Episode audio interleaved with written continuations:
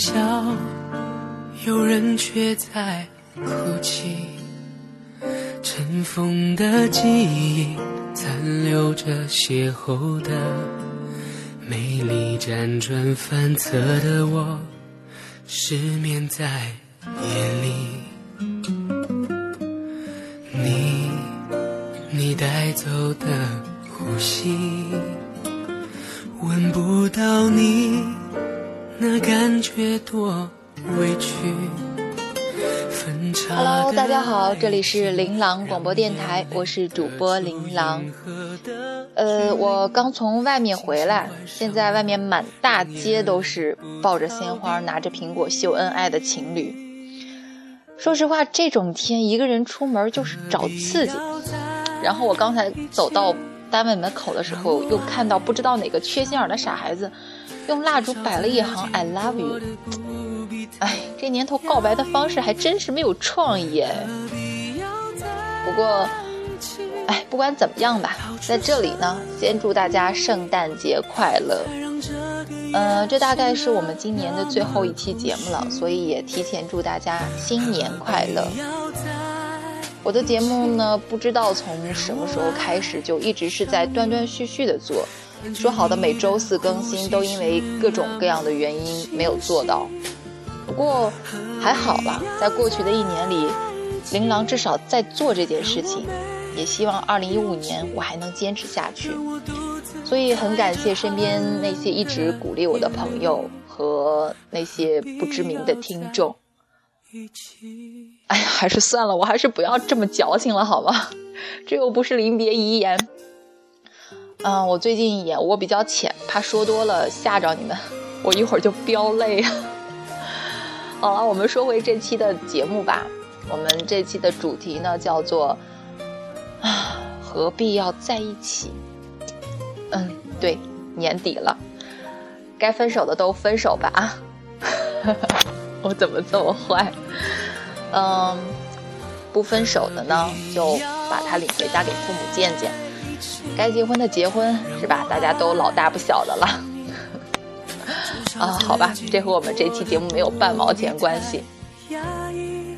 呃，其实我做这一期节目呢，是因为前两天收到了朋友送给我的一本书，张嘉佳的《从你的全世界路过》，里面有一篇文章叫做《摆渡人》，讲的就是一个何必要在一起的故事。据说王家卫要把这个故事拍成电影。所以今天我们这期节目的内容呢，就是这个故事。文章是来自张嘉佳的《摆渡人》，嗯，第一首歌呢来自闰土的《何必要在一起》。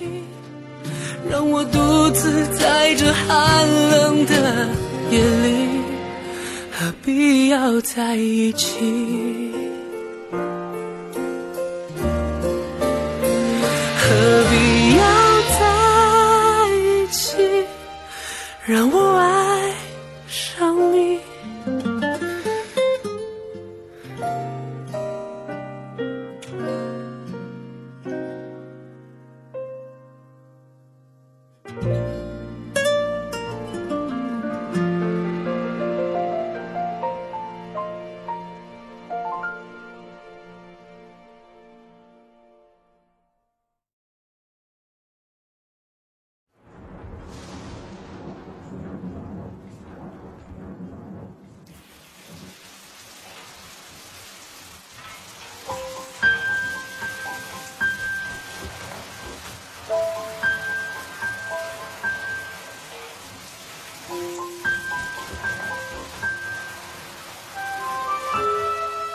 小玉文静秀气，却是东北姑娘，来自长春，在南京读大学，毕业后留在这座城市。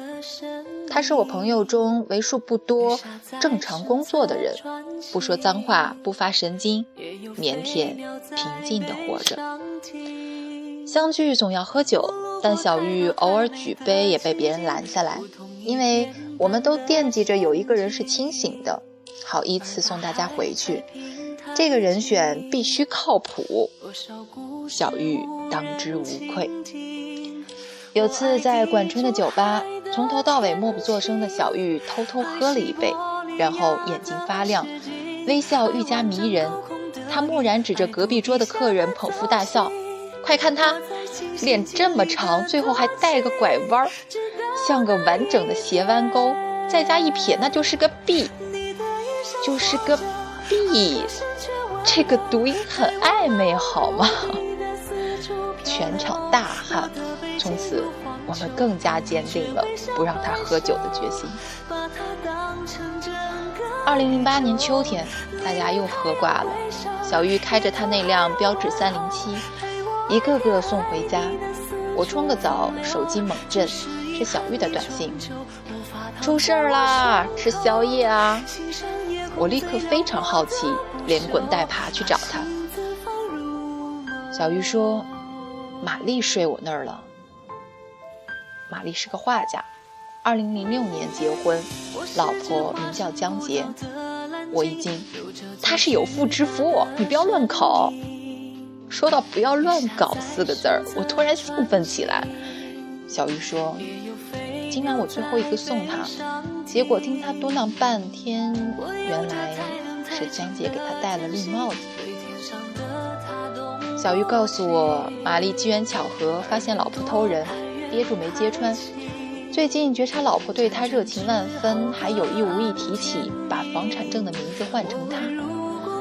玛丽画了半辈子的抽象画，用她凌乱的思维推断，这个女人估计筹备离婚，所以演戏想争取财产。我严肃地放下小龙虾，问：“那他怎么打算？”小玉严肃地放辣放下香辣蟹，答。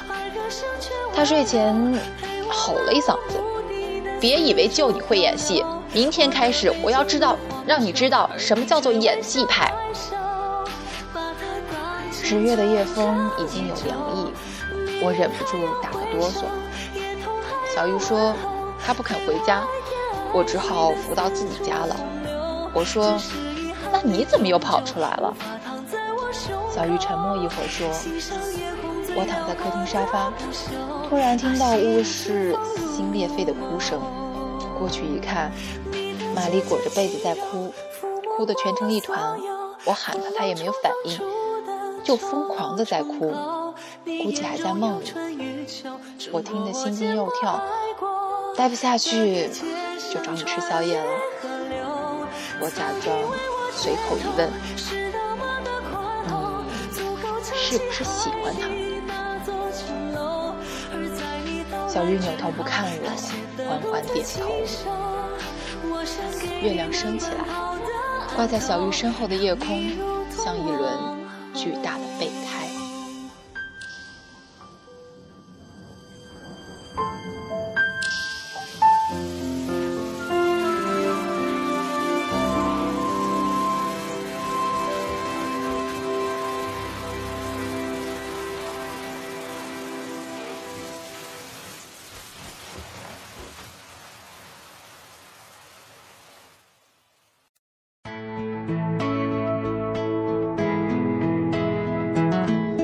我和小玉绝口不提，但玛丽的事情依旧传播开，人人都知道他在跟老婆斗智斗勇。玛丽喝醉了，就住在小玉家，我陪着送过去，发现不喝酒的小玉在橱柜摆了护肝的药。玛丽颠三倒四说着自己乱七八糟的计划，小玉在一边频频点头。由于卧室被玛丽霸占，小玉已经把客厅沙发搞得跟床一样。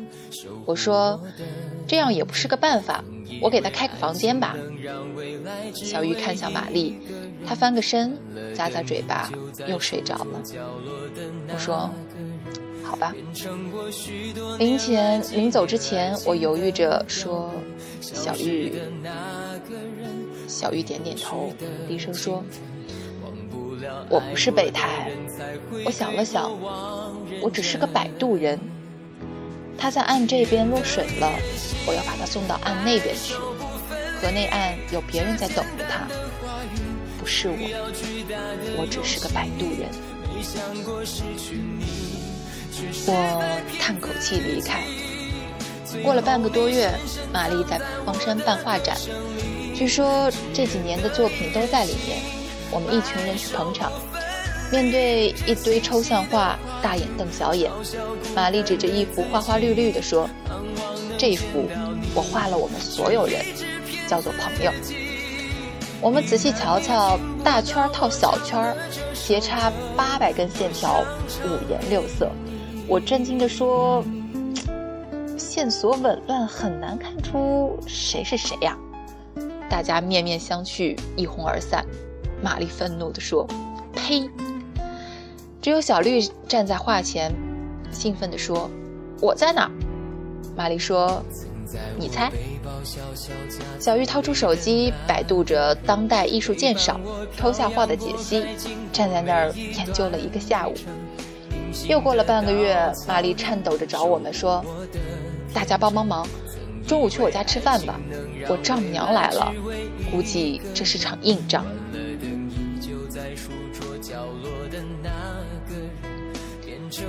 果然是场硬仗。几个女生在厨房忙着，丈母娘漫不经心地跟玛丽说：“听说你的画全卖了，有三十几万。”玛丽点点头。丈母娘说：“你自由职业看不住钱，要不存我账上。最近我在买基金，我替你们小两口打理吧。”满屋子鸦雀无声，只听到厨房切菜的声音。无助的玛丽张口结舌。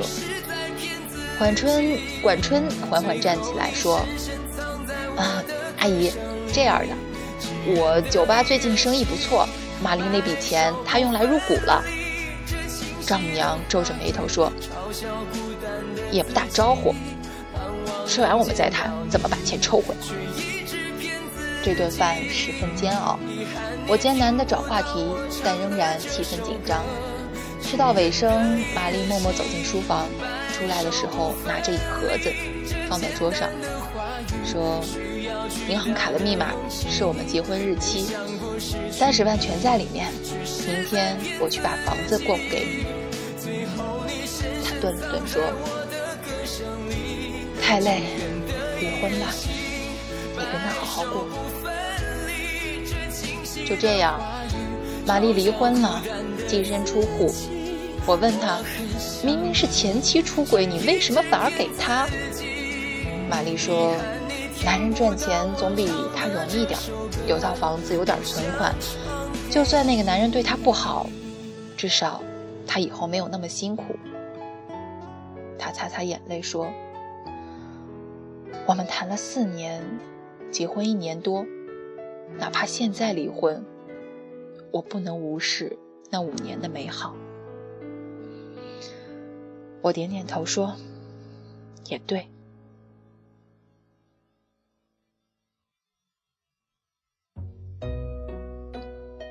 小玉帮玛丽租套公寓，每天下班准点去送饭给她，一直到初冬，朋友们永远记着那天。江杰和现任老公到管春酒吧，和玛丽迎面相撞。他结结巴巴说：“你们好。”那个男人说。听说你是个伟人，难得碰到伟人，咱们喝两杯。玛丽和江杰夫妇在七号桌玩玩骰子，整个酒吧的人都一边聊天，一边竖起耳朵斜看着眼，斜着眼睛观察七号桌。没几圈，玛丽输的吹了好几瓶，脸红脖子粗。江杰说：“玩这么小，伟人也不行了。”大家觉得这不是办法。我打算找茬儿赶走那对狗男女。小玉过去走下坐下来，微笑着对江杰说：“那玩大一点，我跟你们夫妻来打酒吧高尔夫，九洞的。”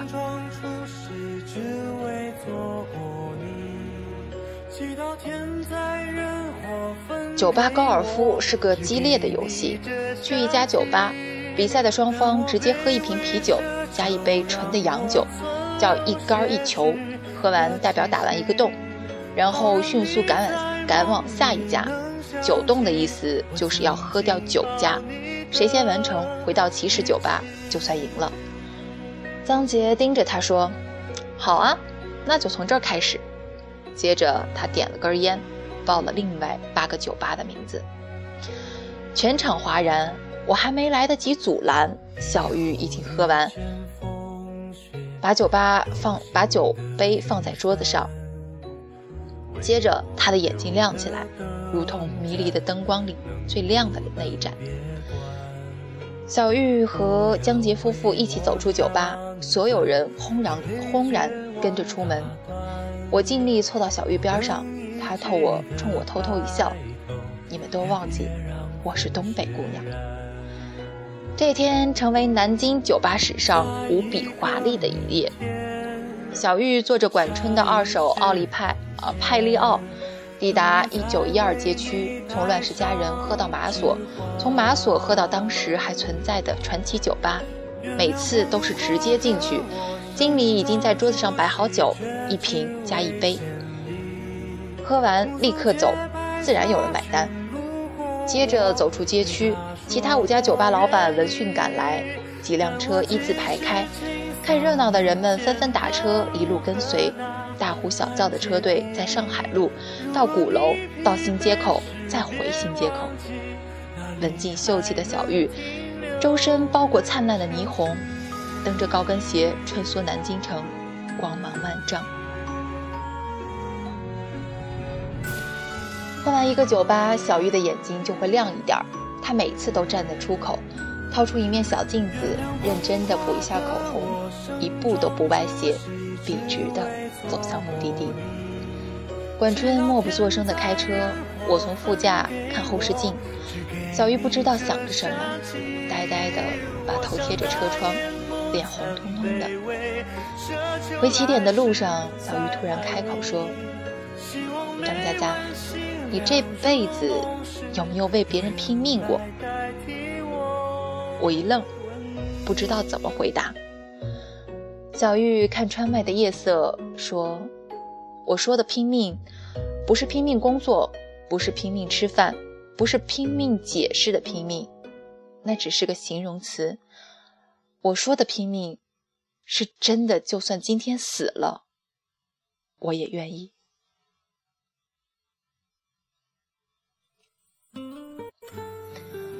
他摇摇头，又说：“其实我知道。”我肯定不会真的死，所以也不算拼命。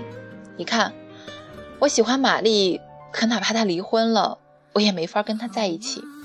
我喜欢她，愿意为她做很多事儿。如果我们真的在一起，我一定会要求她也这样对我。但是不可能啊，她又不喜欢我，所以，我只想做个摆渡人，这样我很开心。我沉默了一会儿，说：“嗯，真开心。”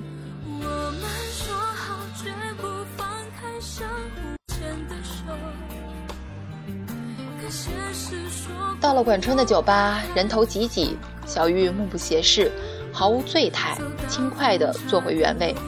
人们疯狂鼓掌、吹口哨、大声叫好，而玛丽前妻不见人影，大家都喊着：“赢了，赢了！”朋友冲进来，兴奋地喊：“玛丽前妻挂了，最后一家喝完就挂了。”众人激动地喝彩。我问：“那玛丽呢？”朋友迟疑地看了一眼小玉，说：“喝到第三家，那奸夫劝江杰放弃，但江杰不肯，奸夫一个人跑了。喝到第八家，江杰挂了，坐在路边哭。玛丽过去抱着他哭，然后……”然后他送她回家了。酒吧顿时一片安静。小玉面不改色，又喝了一杯，轻轻地把头磕在桌面，说：“操，累了。如果你真的开心，那为什么会累呢？”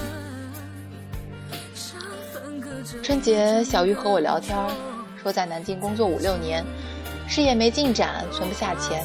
打算调到公司深圳总部，我说很好。我们给小玉送别，大家喝得摇摇晃晃，小玉自己依旧没沾酒，先把玛丽搀扶到楼下，管春上楼继续背其他人。玛丽坐在广场的长椅上，脑袋耷拉着，我看见小玉站长站在长椅的侧后方，路灯把两个人的影子拉长。小玉慢慢抬起手，地面上他的影子也抬起手。他微笑着，让自己的影子抱住了玛丽的影子。可是他离玛丽还有一步的距离。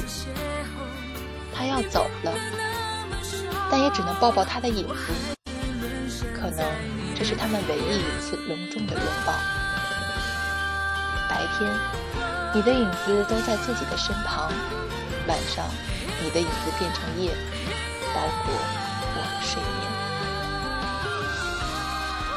世事如书，我偏爱你这一句，愿做个逗号，待在你的脚边。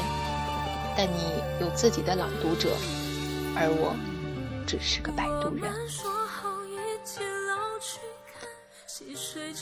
小玉走了，后来玛丽没有复婚，去艺术学院当老师，大受女学生的追捧。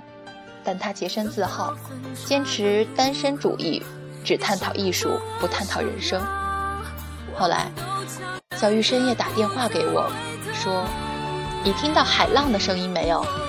我说：“听到了，富婆又在度假了。”小玉说：“以前我特别后悔。”小时候没学点乐器，一个人坐在海边。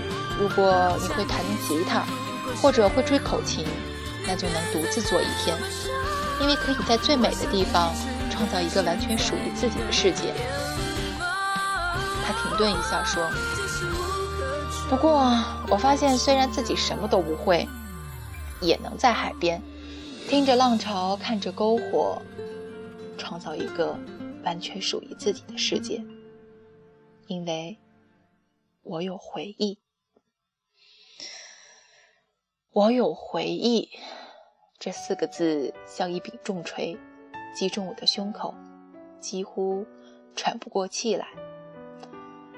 小玉说，刚到深圳的时候，她每晚睡不着，想跟过去的自己谈谈，想跟自己说，摆渡人不知道乘客究竟要去哪里，或者。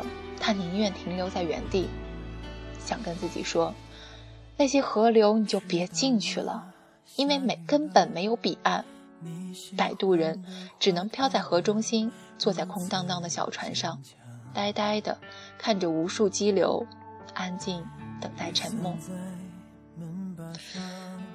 可他说：“即使这样，哪怕重来一遍，我也不会改变自己的选择。”这些年，我发现，无论我错过了、后悔了、迷路了、悲伤了、困惑了、痛苦了，其实一切问题都不必纠结在答案上。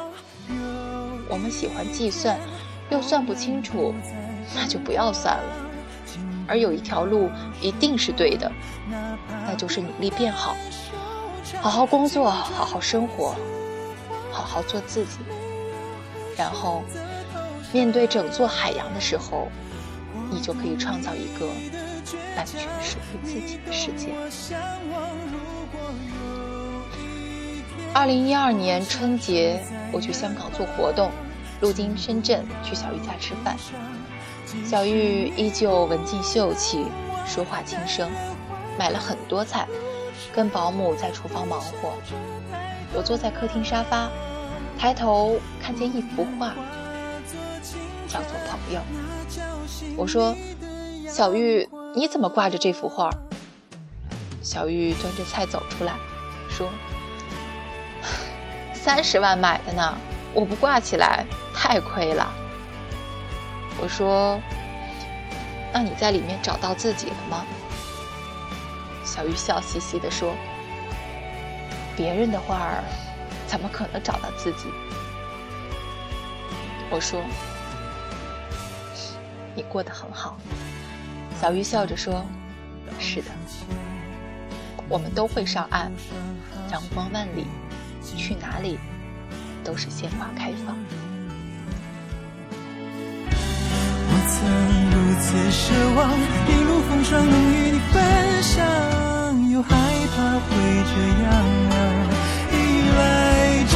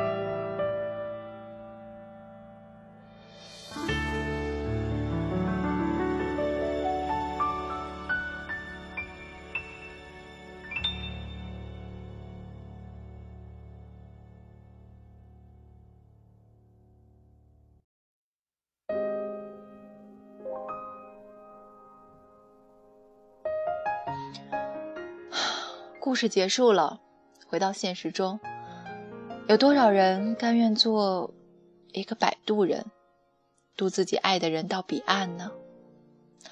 很多时候，我们总是相信，在旅程的尽头会有一束光，会有一个人，以一种绚烂而美满的方式结束我们这一路的疲惫。可太多的时候，美好的相遇都只是一个七彩的泡泡。那一刻的相视而笑，也不是一个长久而稳固的状态。在彼此相遇之后的那长长久久的未来，可能是与子偕老，也可能是相忘于江湖。而不管这个故事的结局是怎样，我们的人生总还是未完待续。所以在最后，让我们和2014年说再见，也希望在2015年，大家都能遇到那个能让你幸福的人。我是主播琳琅，明年再见。没你的世界，好好坏坏，只是无谓空白。答应我，那天走失了人海，一定站在最显眼路牌，等着我，一定会来。You are the pretty sunshine of my life，等着我。不要再离开。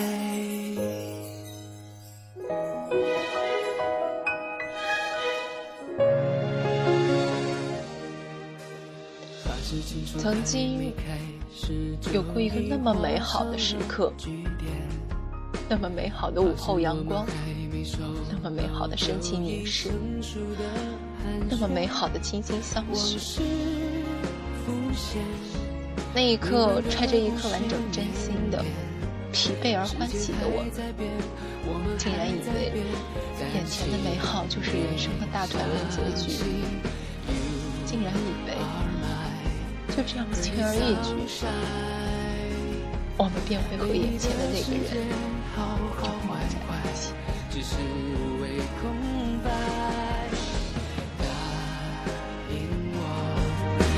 天走失了人海，一定站在最显眼路牌，等着我，一定会来。